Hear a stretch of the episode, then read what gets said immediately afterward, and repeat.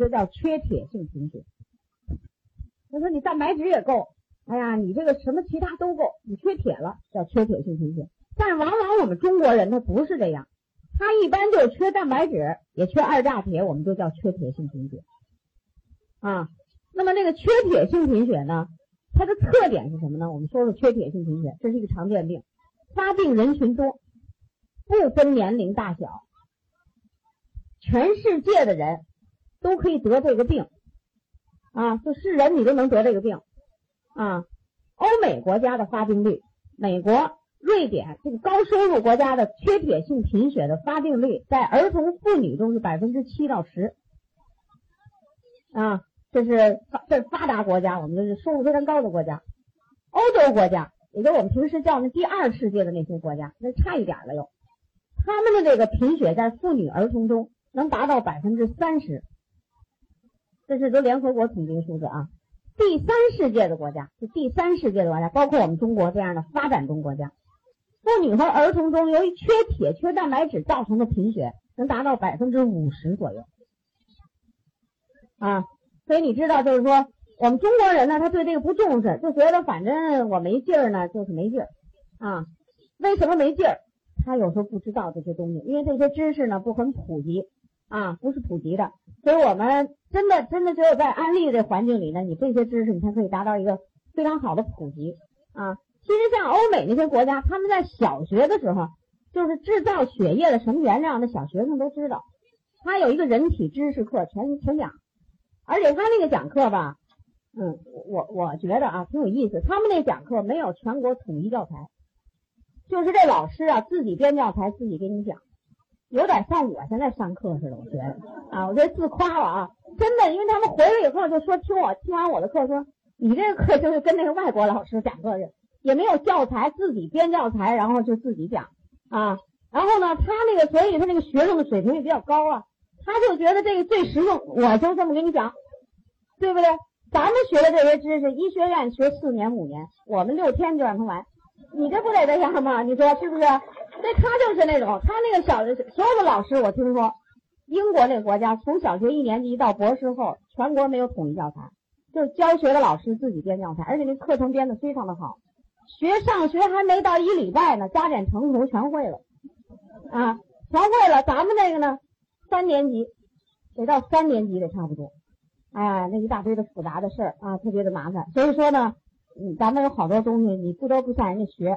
啊，当然像我讲的课呀，我真的说句话，今天让我们一个代表把我给逼出来，不 是我自己又传了。但大家要这么听，所以我就觉得应该这么讲的比较对路，好像是，所以就这么讲哈。你要完全拿书来给大家讲，那可麻烦。就刚才我们讲的这一堆，那还不得二十页书翻过去了，那多麻烦呀，对不对？我们就要那个重要的，我们就把那最重要的剪出来，大家懂就行了啊。我们又不要很深，我们就要那普及，对不对？咱又不搞研究，对不对？咱们就让大家都健康一点儿，对不对？营养好一点，所以我们就要这种普及性的东西就可以啊。那你像刚才我们说的这个制造血的原料有这么多，那就是研究人员研究出来，对不对？人家搞研究，人家把那血一滴拿出来，放点什么你就长得快，放点什么你就生得快啊。缺了锌了你就不长了，缺了 B 二了你又没有，又少了好多啊。最后知道了啊，生血需要这么多，那我们呢就把这他们研究好拿出来，咱们一说就行了嘛。对不对？说完了呢，大家就知道了。碰见这样的人，你就知道哦，这是一种科学研究啊。这种东西啊，真的也可以叫做放之四海皆准的一种科学知识。你到哪儿都是这样啊，你到哪儿都这样。只要你知道了，全世界都是这研究结果。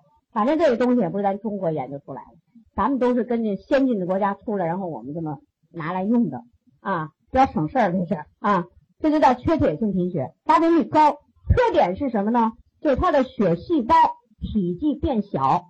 就现在我们看到的这个血细胞，你看它一个个胀胀大大的。如果缺铁性贫血，在显微镜底下看的时候，血细胞体积全部变小。所以呢，缺铁性贫血这种营养性贫血也叫做小细胞小细胞低色素贫血，那就是细胞变小了，里边的血红蛋白也少了，所以就叫小细胞低色素性贫血。这是一个最常见的贫血啊，最常见的，这是第一种啊。所以说，遇到这样的人，你应该怎么补充？哪种东西是主要的？哪种东西必须要用的？你就清楚了对不对啊？要不然你老觉得哎贫血了，可能丢了一个这个，少了一个那个。所以过去有的人一说贫血，一般人蛋白质也吃了，二价铁也吃了，B 也吃了，C 也吃了。我到这一告诉钙钙镁片必须吃。好多人问我你干嘛非得吃钙镁片？我说那里不有同心锰吗？你不吃怎么的？你不吃你那血它是原料啊。所以你说钙镁片是光光给你补钙的吗？它不是。它这个产品有一个特点什么呢？应用的范围极广，所以它呢它有一个大的商业市场。你要是一少部分人用，那就没市场了，对不对？哎，所以要应用的广，这是特点啊。好，这是我们下面再讲两种贫血。下面那个贫血呢，就是因为缺 B 十二和叶酸引起的贫血。那有时候你碰到这个贫血的人群的时候，你要再问一句：你是不是就缺铁？或者你是不是叫巨细胞贫血？巨细胞贫血，巨细胞贫血有的书上也叫巨幼细胞贫血，这是一个词儿。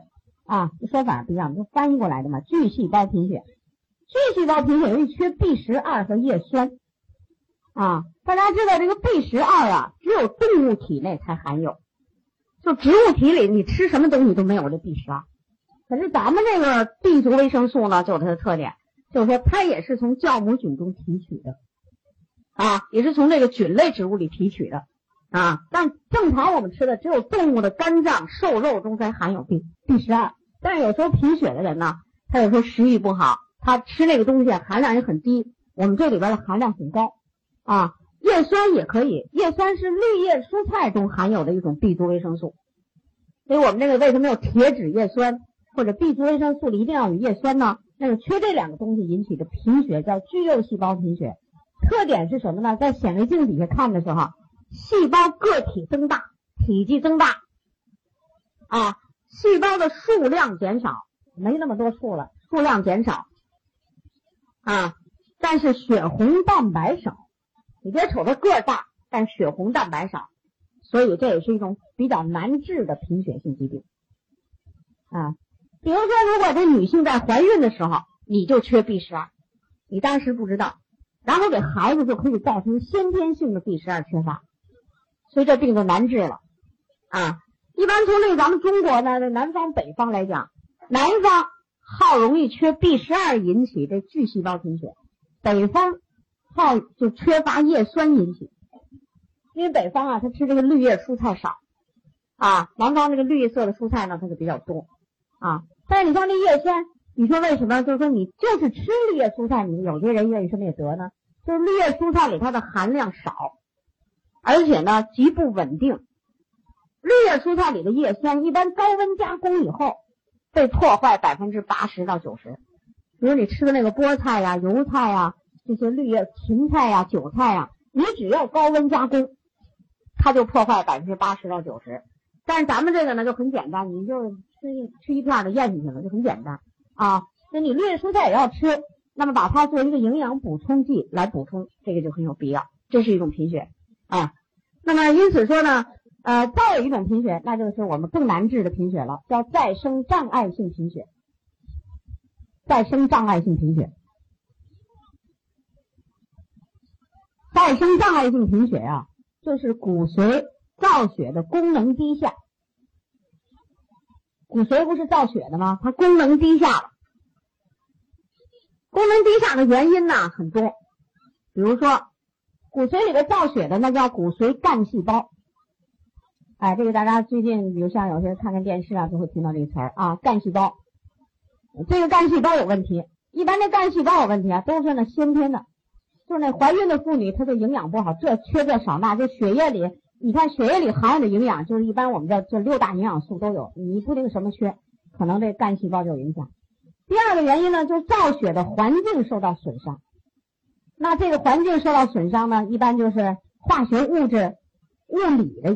化学的、物理的、生物的等等的原因，这里边这个化学物质占了百分之八十的原因。就现在我们这个由于生活水平虽然提高了一些，但是我们得再生障碍性贫血的人也多。为什么？就这个环境造成的。第三种原因呢，就免疫机制不好，免疫机制发生紊乱啊，也可以造成这种再生障碍性贫血。再障这种疾病啊，简称再障，好发人群，你说是什么人呢？都是青少年，而且在这青少年里得再障的是以男性为多，男孩为多。啊，男孩女孩都有多的吧？男孩多，在那十六七的、十七八的、十八九的，在那，哎呀，都是那大小伙子，正在长身体的时候，容易得这种病。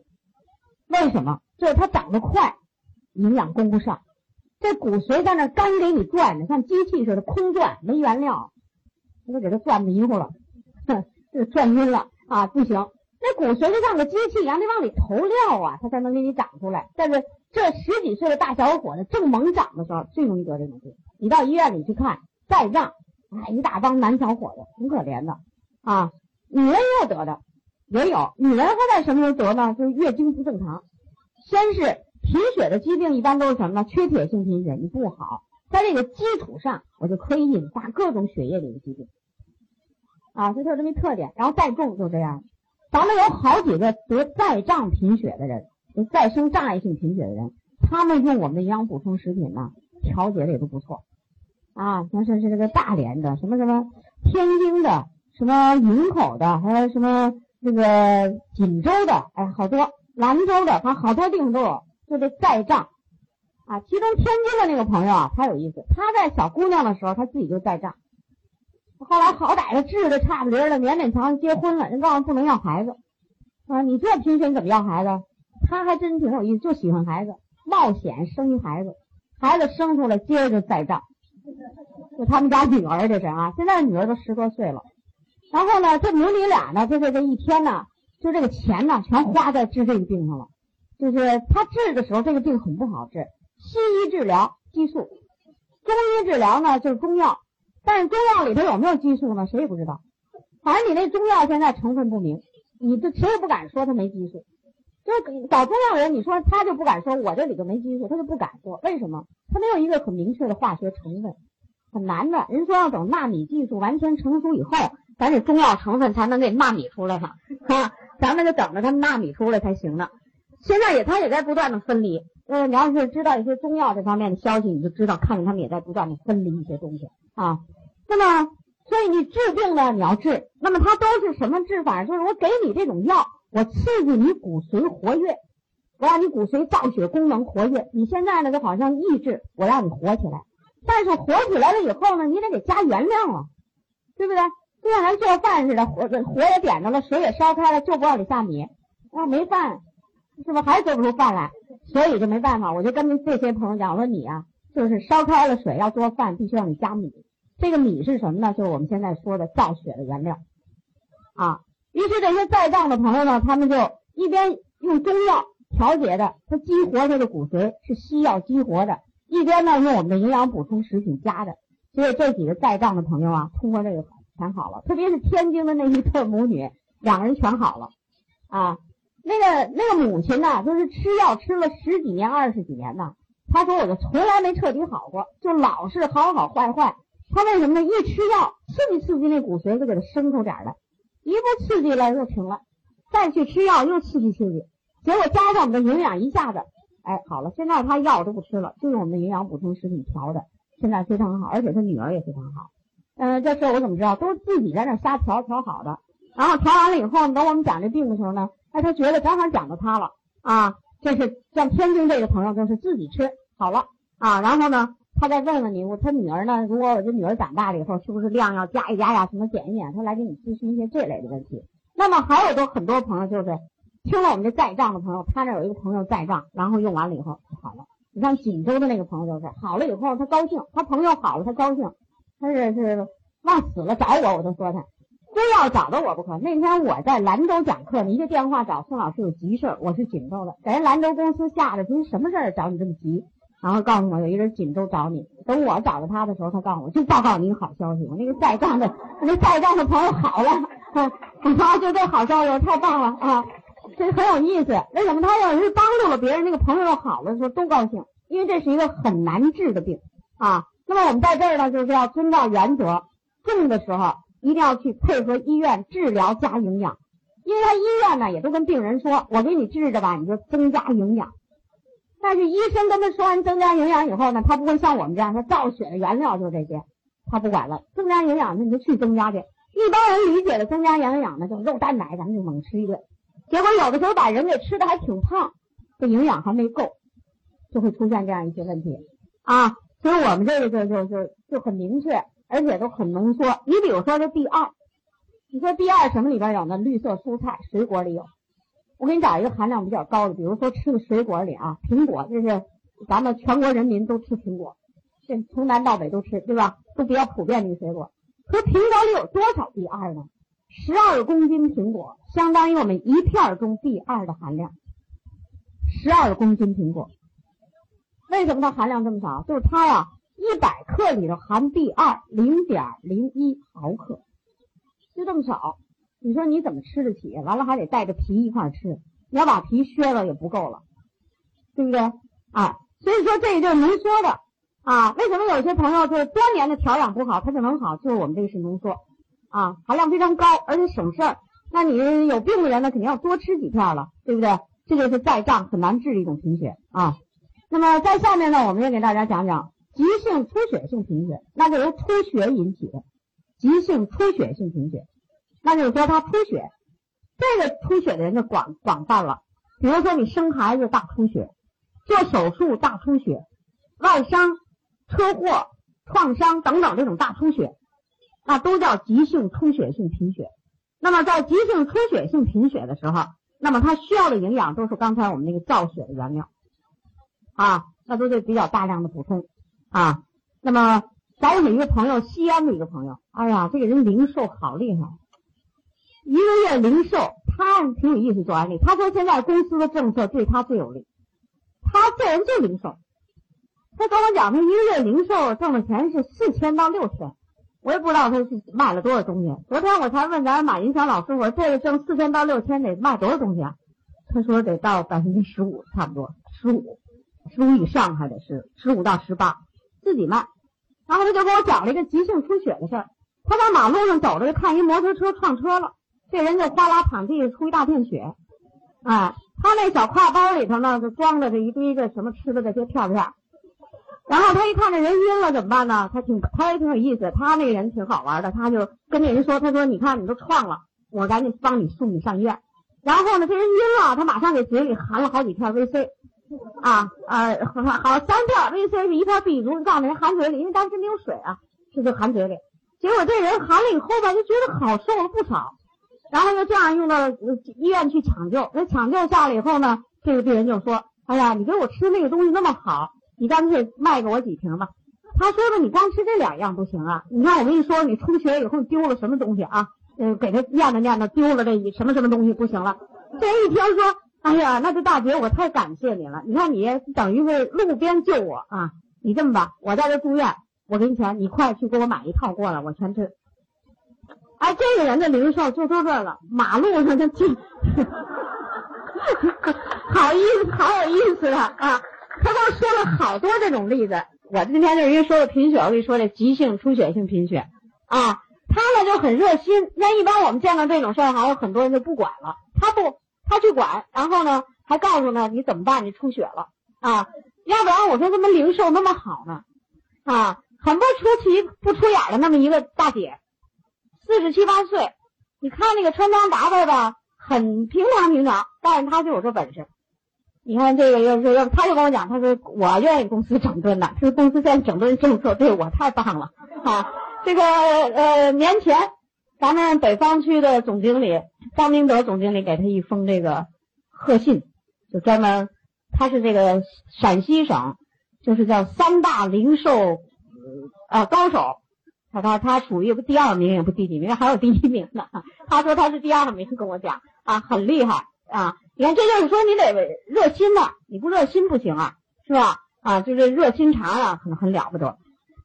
这刚才我们说的急性出血性贫血，还有一种贫血，大家了解一下，叫溶血性贫血。因为你接触的人很多嘛啊，这个溶血性贫血是什么呢？就这个血细胞的细胞膜破裂了。红细胞它也是细胞啊，细胞膜破裂了，血红蛋白呢流出来了，于是造成这个叫溶血性贫血。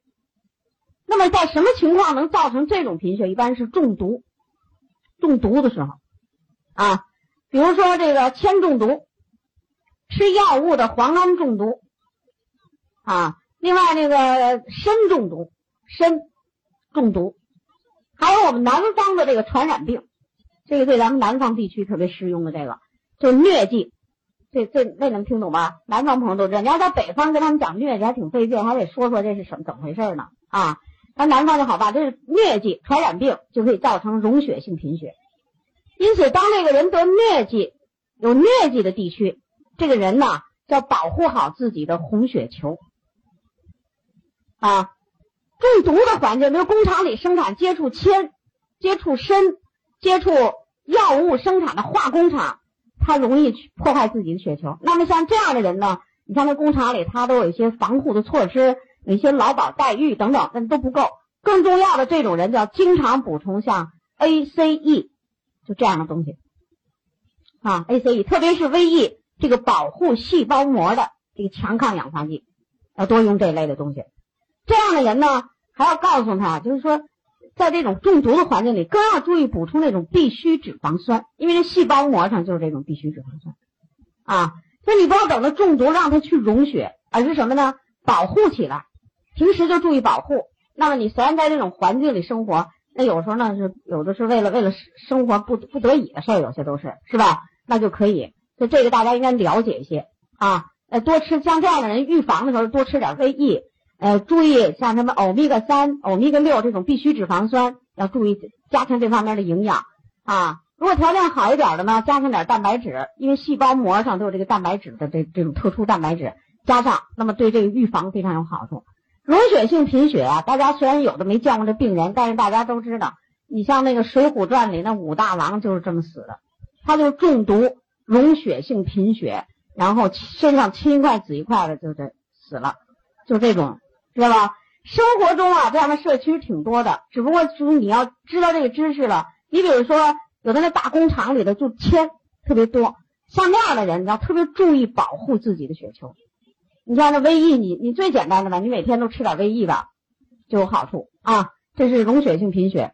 最后呢，我们还有一种贫血，有一种贫血呢叫地中海贫血，这听过吗？听过哈，地中海贫血。地中海贫血是一种遗传疾病。他这个遗传的时候啊，出了点问题，基因有些问题，所以他呢，这个血红蛋白啊，它造不出来了。啊，我们制造血红蛋白这个蛋白，具体说的血红蛋白里蛋白，就是两种蛋白啊，啊，一个叫它都叫猪蛋白，就那宝猪猪猪啊，宝贝里面那猪猪猪蛋白，他呢有一叫阿尔法猪蛋白、贝塔猪蛋白，这种人呢，遗传的时候这两个猪蛋白全少。制造不出来啊，你就甭管他了，他地中海贫血就行了。这样的人从幼年的时候开始就要定期的接受输血，才能活下去。他没别的办法，人是基因的病，就输血啊。但是补充营养呢，对他大有好处。补充营养的时候，这个病很特殊，铁剂不能用，就是这铁质叶酸，铁不能给这样人用。你记住这点就行了啊。咱们有一个朋友呢，我为什么要讲这个贫血？咱有一个朋友啊，他就由于他自己有个朋友，就是地中海贫血。得这贫血，他一想呢，我们讲过这贫血的病，他就呼啦给这东西全给这地中海的贫血人吃上了。然后吃完了以后呢，好歹那病人还比较明白，百病成医嘛。他说这铁我不应该吃啊。那个咱们这朋友说不对呀，这贫血就应该这样。就问我，我说这地中海贫血，就这地中海贫血不能吃。我们中国人里有极少，但你这就没没准你真碰上一个，那你这原则要掌握清楚。为什么呢？铁呀，就是说这个红血球它有寿命，一百二十天就是寿命，它衰老死亡了，别的东西你在人体里它给你就是说清除了，可是铁能被人体再利用，而这种人呢，他不靠输血活着吗？他那细胞的寿命很短啊，死了以后，然后呢里边的铁再再用，它里边的铁太多了。他每次输血的时候呢，都要打一种药，把这多余的铁给它清除出去。所以你再给他补铁，那不就多了吗？对不对？所以这种人就是其他营养都可以用，唯独铁剂不要用。啊，这就是我们刚才由于这个讲那个红细胞贫血，就给大家讲这么多各种各样的贫血，几乎我们全部都就差不多的常见的都给他讲，给他点一遍啊，注意的事项你知道行了。红细胞的寿命大家应该记住是一百二十天，这是它的寿命。其实我们人呢很少能达到一百二十天这红细胞寿命，为什么？都是营养不好。你要营养好了，红细胞的寿命这个好啊，它能真的能活到一百天以上，那么你这个体质就比较好，体质就比较好。死亡的红细胞、衰老的红细胞呢，就要被这个在肝脾中被破坏，肝脾中破坏。所以你知道，肝脾中破坏了红细胞以后，这肝脾里头一定储藏了一些铁，它是储铁的机关啊。说这肝和脾里面有什么呀？肯定储着铁，储存铁这个仓库。啊，储铁的就知道啊就行了。这是刚才我们讲的这个红细胞。